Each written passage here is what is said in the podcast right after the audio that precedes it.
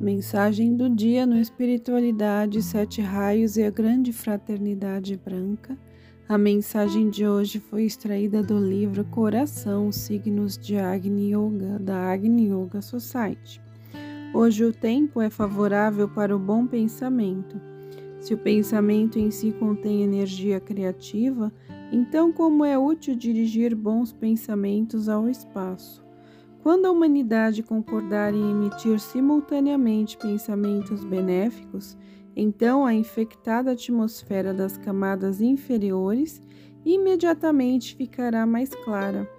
Por isso é preciso ter o cuidado de, pelo menos algumas vezes por dia, enviar ao espaço pensamentos não a respeito de si mesmo, para o bem do mundo Deste modo, o pensamento se acostumará a aspirar desinteressadamente.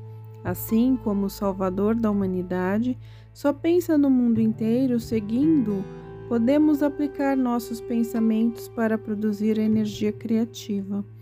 A transmissão do pensamento não deve ser considerada ação sobrenatural.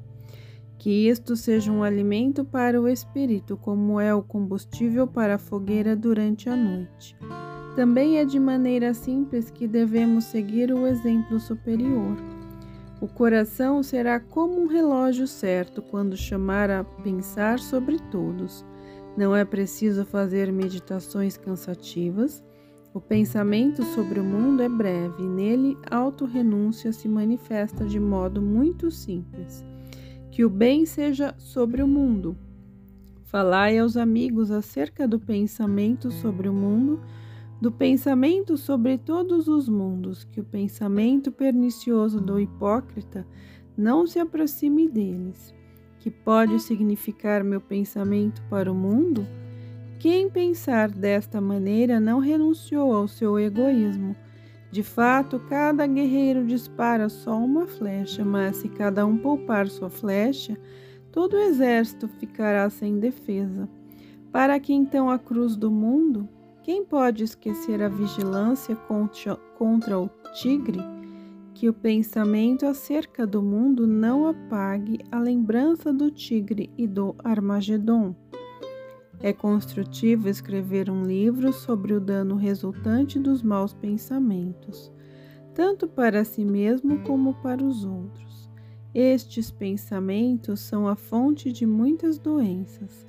Anteriormente, só as doenças psíquicas eram ligadas aos pensamentos maus, mas é tempo de discernir a quantidade das mais variadas doenças físicas que nasceram dos pensamentos. Não só as doenças do coração, mas muitas do estômago e da pele são consequências dos pensamentos destrutivos.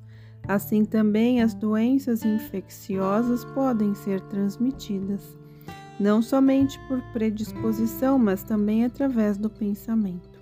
Isto é, não é autossugestão, mas pode-se observar casos em que a infecção de uma pessoa contagiou muitas. Pode-se ver como os efeitos físicos manifestam-se de maneira absolutamente semelhante aos espirituais. A este respeito, observe-se como certos organismos propagam inconscientemente uma determinada infecção sem eles mesmos estarem sujeitos ao contágio. Já em tempos antigos, tais portadores da infecção eram conhecidos, mas poderia, posteriormente o conhecimento científico foi esquecido e se atribuiu tudo ao chamado mal olhado. Isto significa que até as doenças puramente físicas é necessário ir buscar a causa na qualidade do pensamento.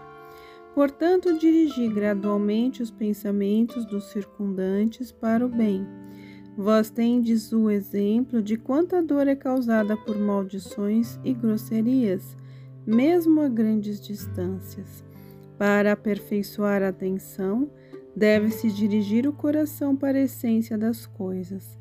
Os que são obsedados podem atuar especialmente quando há pelo menos leve contato com a aura. Por isso é muito importante dar atenção à primeira impressão produzida pelas pessoas, quando o coração pode dar o seu sinal. Pode-se facilmente imaginar que transmissões de infecção Os obsedados podem ser, portanto, é necessário evitá-los. A manifestação do fogo é destrutiva para o corpo físico, mas o elemento do fogo é perfeitamente normal para o corpo ardente. Isto significa que esta mudança de relação ocorre no espaço do mundo sutil. Verdadeiramente pode-se ver pela condição dos corpos sutis a fronteira da ação benéfica do fogo, as camadas elevadas purificadas das aspirações físicas grosseiras. Já experimentam a graça ardente, mas as camadas inferiores do mundo sutil ainda não estão sujeitas à sensação física da chama. A este respeito, Quanto mais casca física houver, mais penosamente atuará o fogo. Daí vem a ideia sobre a chama do inferno. Assim, pois, não é por acaso que cada conhecimento verdadeiro dirigirá para as camadas superiores. Assim também será perfeitamente científico advertir contra a transferência da luxúria embrutecida para o mundo sutil. Quando as pessoas zombam da condição depois da morte, só se pode ter pena dessas insensatas pessoas. Agora desçamos do mundo ardente para a goela do tigre, isto também é necessário prever. E somente é possível alcançar as camadas superiores, evitando as muitas goelas e máscaras horrendas. Deste modo, o caminho para o alto deve passar por muitas manifestações de ódio enquanto a humanidade não purificar estes porões mediante um esforço unificado de consciência. O mestre pode mostrar a direção, às vezes pode prevenir, mas muitas ações deverão ser executadas pelos próprios discípulos. Ademais, é preciso manifestar estas ações voluntariamente. Nesta aspiração voluntária, está contido o autoaperfeiçoamento. Cada mistura de interesse pessoal e de medo danificará o vínculo salvador.